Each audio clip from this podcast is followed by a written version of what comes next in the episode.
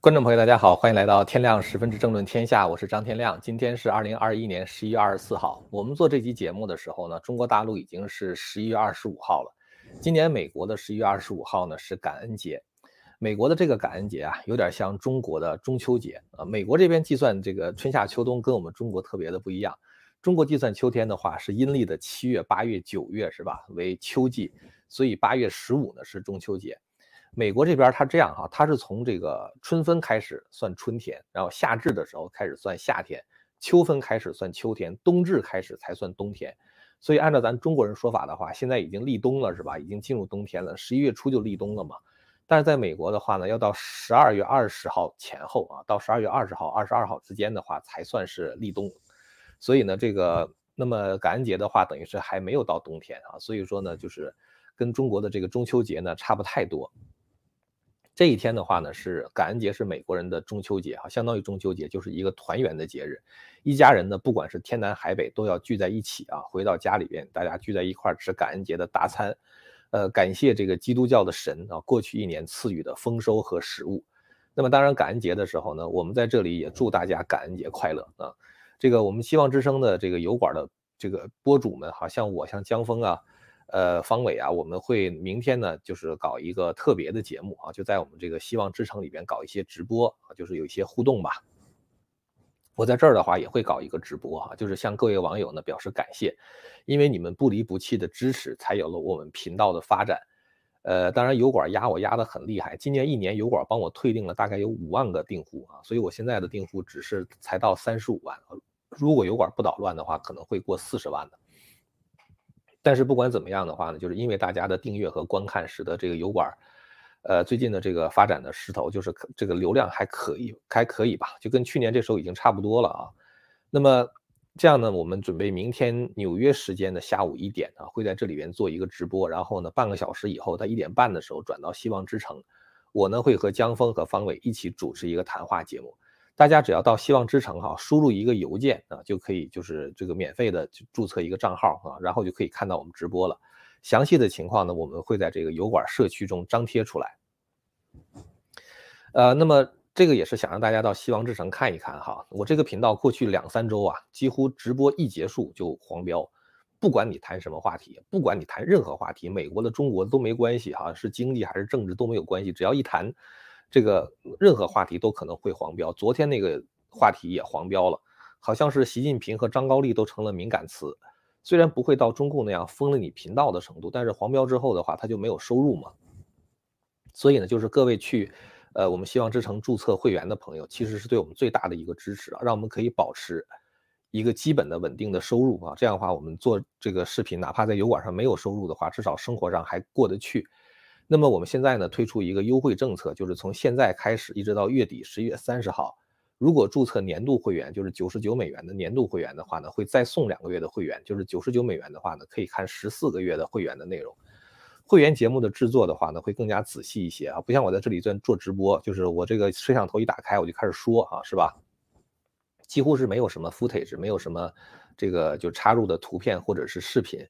呃，当然，因为我特别习惯于，就是说在直播的时候插入一些，就是一些大的媒体的报道哈，就表示说我给大家提供的这些信息来源的话呢，都是非常可信的。然后我们基于这些信息来源来做一些分析。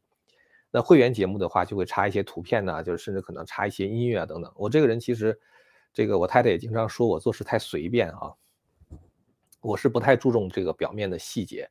但是我知道很多朋友对剪辑啊、对灯光等等是很看重的。我也没那么多时间哈。我每次下班回来，大概，呃，现在的话，这个改成就正常，就是不是夏令时的话，我大概可能六点多钟就可以回来了啊。有的时候七点钟差不多就回来了。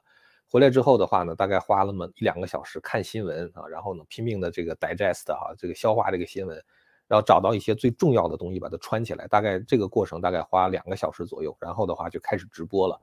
所以呢，就是说，基本上来说呢，我只是希望能够通过这样一个平台，把我的思想表达清楚。呃，那么剪接的话就没有那么花花，我我们也没有什么后期制作，就是直播嘛。就是，但是我觉得这样也很真实哈，能够跟大家直接的交流，然后呢，也能够互相的启发。呃，说了说我们明天感恩节的这个一些打算哈，也是特别想向这个各位网友表示感谢。呃，现在呢，咱们言归正传哈，我来谈一下 CNN 的一篇报道。这篇报道的话呢，这个我给大家看一下哈，CNN 的这个报道，报道说什么呢？报道说中国的船只呢，就突然之间就消失了啊。他说现在对于全球的供应链来说的话，是一个最新的、最头疼的问题。呃，这里边提到说，就中国的船只呢，从这个十一月初开始，这个大概有百分之九十的船只突然之间就消失了。这个事情是怎么回事呢？哈？实际上，C N 的这个报道，大家有兴趣可以自己去 Google 这个 title 啊，就看到了。呃，它是怎么回事呢？就实际上，这个中共在十一月初的时候，十月一号的时候开始执行这个数据隐私的相关法案，就是这个 Data Privacy 哈。正常情况下，一个船运公司的话呢，它的船只这个船上会装一个东西叫做 A I S，就是一个 Automatic Identification System，就是一个一个自动识别系统。这个自动识别系统的话呢，它会通过高频。无线电啊，向海岸线上的站点发送自己的位这个讯息啊，比如说我现在的位置啊，我现在行驶的速度啊，我这个航线啊，我这个船的名称等等，他们会通过这种高频的话去发这些信息。这样的话呢，全球它就可以对船只呢进行追踪，就像是追踪那个飞机一样，或者是像追踪这个呃，就是这个就是嗯，有一些那个 GPS 定位的那些东西是一样的哈。这样的话呢，它可以知道被追踪物体所在的这个位置、它的速度等等。这个有一个什么好处呢？它好处的话就是说，这个船只大家知道，现在这个美国的这个海港呢是特别的拥堵啊。这个咱们昨天做节目的时候特别讲了一下，就是现在全球供应链中断的话呢，还不完完全全是这个没有那么多的东西生产出来啊，就是这个 supply chain 的话还不是生产的问题，其实是运输的问题啊，就是大量的船只涌向美国的某一个港口，造成这种堵塞啊，所以呢就是。才造成就是卸货缓慢啊，然后呢，这个东西呢就运运不出去。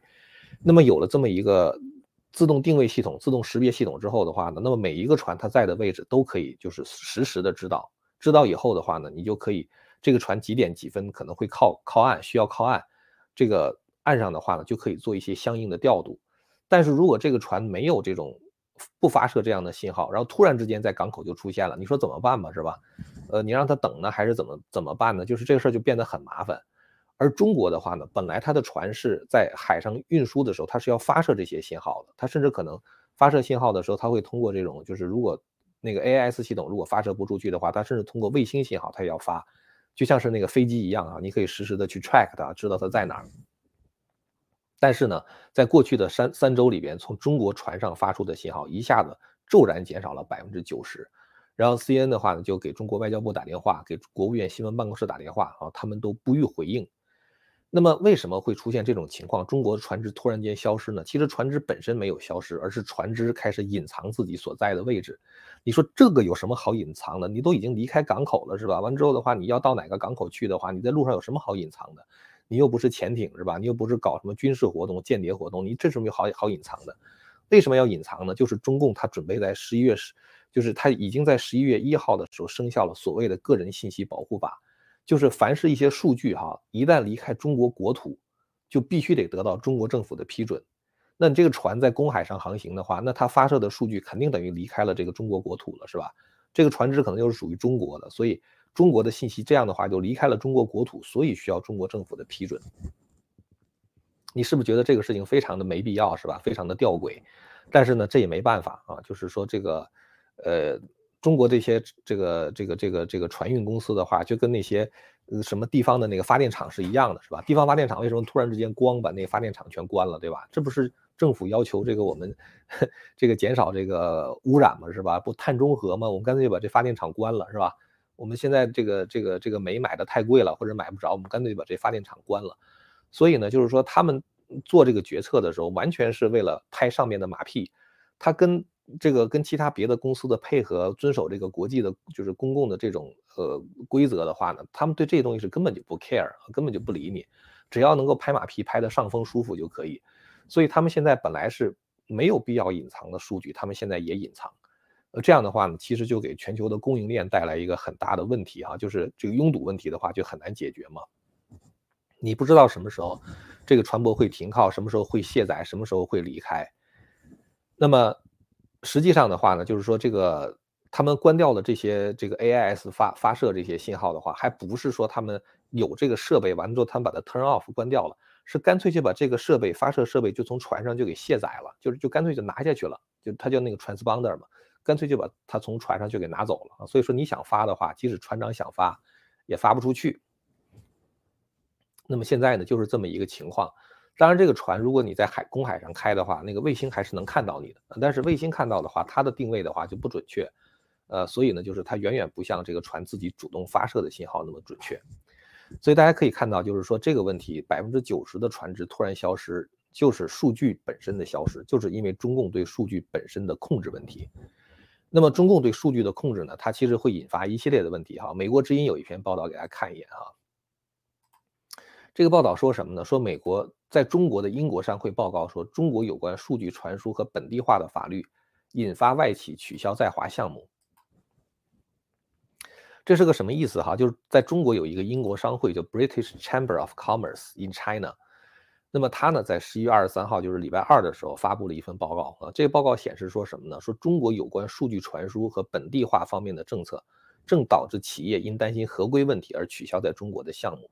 因为中共的话，简单的来讲，就是说中共它要求数据一旦离开中国的话，它要得经过中国政府的批准嘛。但是大家知道，这个法律本身是有很多的模糊性的，并不是所有的数据离开它都要经过中国政府的批准的。它是主要是一些具有保密性的数据和一些关键数据。但是什么叫做保密数据？什么叫关键数据？这个中共政府又不定义，所以呢，很多企业它根本就不知道它是不是无意之中就触犯了中共的法律，或者比如说你本来就是一个灰色地带，中共有意让你就是说触犯法律，完之后他他好抓你，抓你完之后的话罚你的款。就有可能是出现这种就是设设设圈套，然后这个割韭菜这种情况，所以呢，这个各个企业因为吃不准中共的政策，它到底边界在哪儿啊？所以索性呢就撤资了。这个商会呢，他就提供了一个数据，他说有一家企业的话，就是因为这个事情取消了在中国计划的研发项目的三分之二。另外一家企业的话呢，因为它有这个复杂的审查审查过过程嘛。所以就被迫降低了，就是向客户客户提供的服务质量。我们看到哈，其实我们现在生活这个时代哈，这个互联网啊、云计算和云存储啊、加密货币流行。互联网的一个特点就是数据自由的流动嘛。云计算和云存储的话，就是说数据是放在云上的。既然放在云端的话，它可能在澳洲，可能在非洲，也可能在南美，是吧？也可能是在美国的沙漠地带。就是总而言之的话，就是。这种云计算和云存储的话，是使得数据可以在全球任何一个地方自由流动的。然后再有一个就是加密货币的流行啊，像比特币之类的这种加密货币的流行，就使得钱的话呢，也是慢慢的越来越不受政府的控制啊，这样这样这个就是流动。所以你会看到，在这样一个互联网时代啊，包括就是什么扎克伯格搞那个什么 Metaverse 啊，就是这个元宇宙什么什么之类的，它整个这个互联网发展的趋势就是数据不受控的流动。而这个数据背后，大家知道，数据意味着资源啊，数据的背后意味着资本。那么中共害怕的就是这种数据和资本的流动啊，也就是信息的流动和钱的流动。因为中共它要控制钱嘛，所以中共的话，它要控制加密货币，然后中共它要控制信息，所以它会这个限制这个信息的这个 data 就是到海外去。所以中共的这个做法的话，它绝对是逆潮流而动的。所以咱们就看哈，到底是潮流淹没了中共，还是中共控制了潮流？我觉得这一个大的这种数据自由流动的趋势，中共是根本就无法控制的。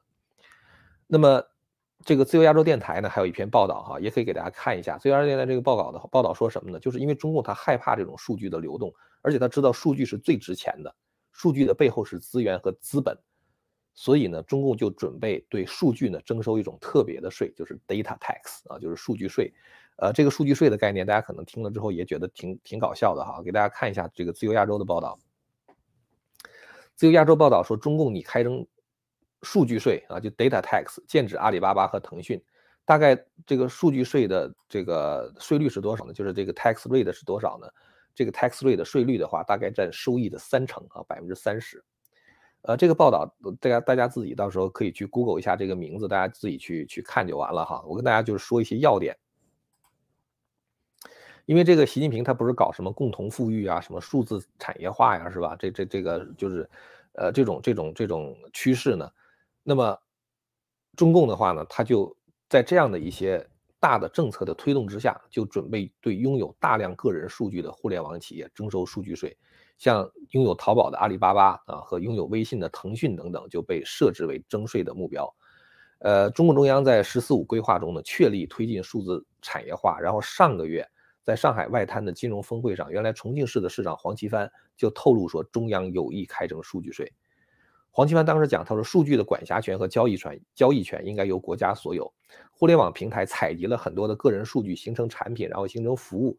理论上的话呢，由此产生的收益，如果有一方独享的话，就指的是像阿里巴巴、像腾讯这一个大公司独享的话呢，说有违公平的原则。所以黄奇帆认为呢，数数据的这个收益的话呢，应该大致模仿知识产权的分配模式。拥有大数据的平台应该把收益的百分之二十到百分之三十回馈社会。大家听到了哈，阿里巴巴跟腾讯你们挣的钱，你别以为你挣的钱是你的，你得把其中百分之二十。到百分之三十的钱收上来干什么呢？交出来啊，干嘛呢？去回馈社会。所谓回馈社会的话，其实就是被割了韭菜了，给政府拿走了嘛。那么，这个你会看到，所以今年的互联网企业会很已经很难过了啊，明年会更难过。今年互联网企业的话已经被巨额的罚款，像阿里巴巴一罚罚了几百亿是吧？然后的话呢，就是这个中共现在它还是这个嗯，就是这个。通过所谓的反垄断法啊，去收割这些，呃大的这个平台的电商的他们的这个韭菜，呃，你像哈，就是这个中共在十一月十八号的时候成立了一个监管局，这个监管局就国家市场监管局哈，就专门是针对这个电商的。十一月十八号成立这个监管局，十一月二十号的时候，两天以后，他们就挥舞镰刀开始割韭菜了。在十一月二十号的时候就有。这个企业就被罚了啊，就是理由就是因为违反了这个反垄断法，所以当时这个呃成立了仅仅两天的这个监管企监管机构的话，就两天就开出四十三张罚单，罚阿里巴巴、罚腾讯、罚百度，然后的话呢，每每个罚单的话五十万美元，就这两天的时间就已经收割了两千万这个韭菜了啊，就是相当于两千万元的韭菜了，所以你看这个中共他这个推。就是把一个企业给它做活啊，就是这个放松监管很难，但是呢，割你的韭菜，那镰刀是这个舞得飞快的，是吧？而中国的这个就是互联网企业呢，它的这个现在占 GDP 的比例特别的高。中国互联网企业根据中共的这个它的数据统计呢，数字经济哈，二零二零年的时候规模达到了将近四十万亿人民币啊，占了中国 GDP 的百分之三十八点六，位于世界第二。所以呢，你想这样一下，中共一下开征开征数据税哈，百分之三十的话，这一下子就能够收割很多很多的钱呢，就达到了所谓习近平的共同富裕的目标了嘛。这个事儿其实对互联网打击是非常大哈。这个阿里巴巴今年的净利利润已经是下降了百分之四十了，将近啊，就只有两百八十五点二亿元。京东的话呢，甚至由盈利转为亏损啊，单季亏损人民币二十八亿元。所以这个中共割韭菜割到这个程度，连京东都亏损了，是吧？是吧？所以大家可以想象一下，这个未来的互联网企业真的是特别难过啊！咱们刚才讲，他对数据的控制，然后再收数据税，什么不让数据出国等等，这都是反垄断什么之类的，都是针对这些互联网企业的。所以在中国呀，你看是这个中国无处不韭菜，人人不韭菜哈，就几乎除了这个最高的中共领导人之外的话，人人都是韭菜。中共。就是说，不管不只是最糟糕的，不只是把人人都变成韭菜哈，甚至人人都可能是彭帅啊。也就是说，中共的话对任何一个人，他不看你不顺眼的话，到都都可以让你强制失踪啊，就不光是割韭菜的问题了。当年法轮功学员一直到现在都是哈，法轮功学员成批成批的被中共非法绑架，像高志胜律师至今失踪四年了，又失踪了四年。然后新疆维吾尔人被关到集中营等等，可能很多普通人都觉得很麻木哈，觉得这些人面临的不幸都是因为他们跟政府对着干啊，觉得他们只是倒霉。但是其实你等到中共真正这个就是开始镇压的时候，你会发现，其实从马云到赵薇再到彭帅，当权力之剑砍向你的时候，你就会知道，你和那些维吾尔人。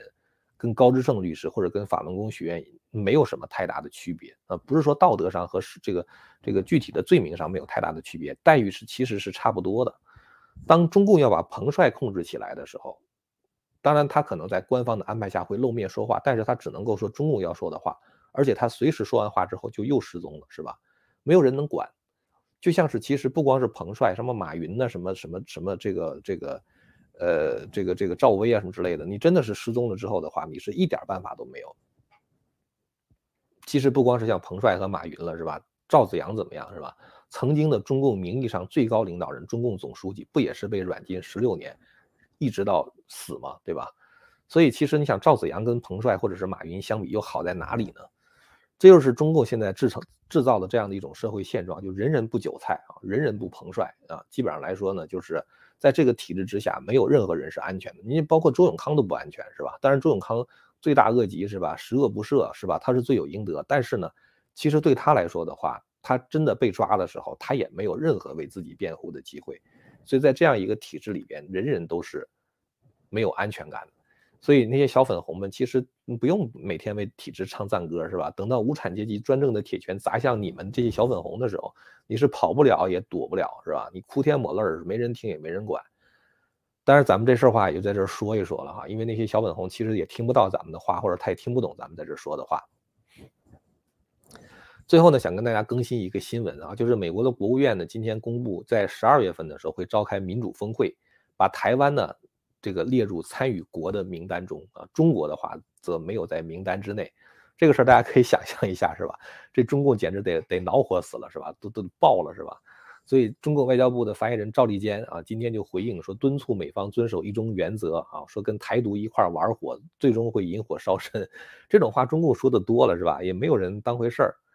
赵立坚这么恼火是完全在意料之中的。但是我觉得哈，赵立坚，如果你有种的话。你就通过外交部上报政治局，要求在中国也召开一个民主峰会，是吧？你看到底谁会来？我给大家看一个东西啊，其实蛮搞笑。当年我看到这个新闻的时候特别搞笑。二零一七年的十一月十六号，《人民日报》刊登了一篇文章，大家看看这个题题目的话，你可能都有点傻眼。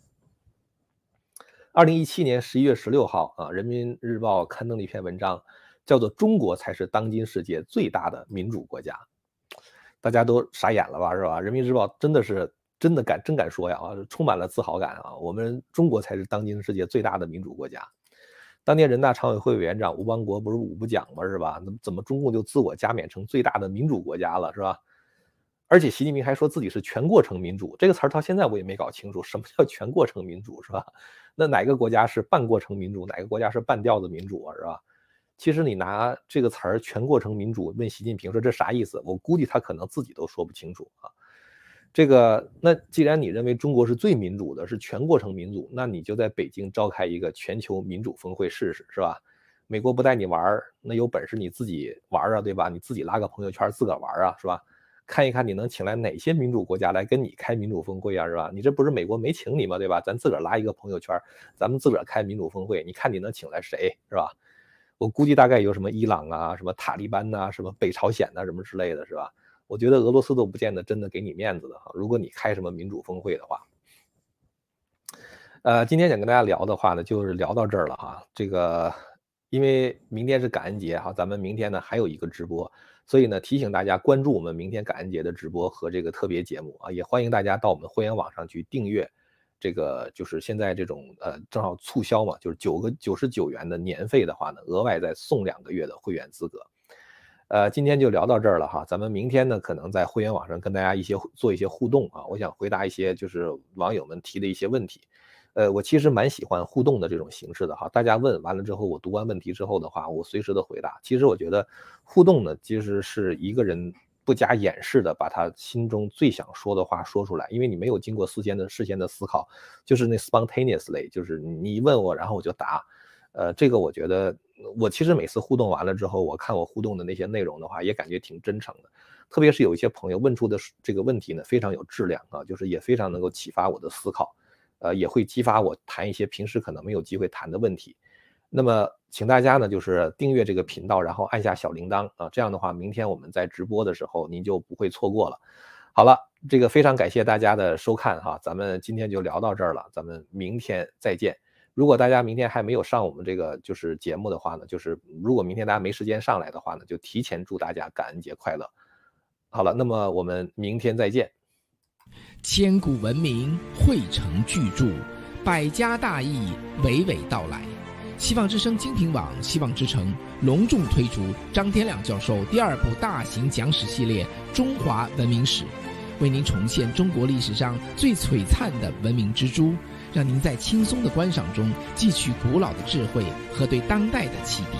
今天就登录 landofhope 点 tv，land of hope 点 tv。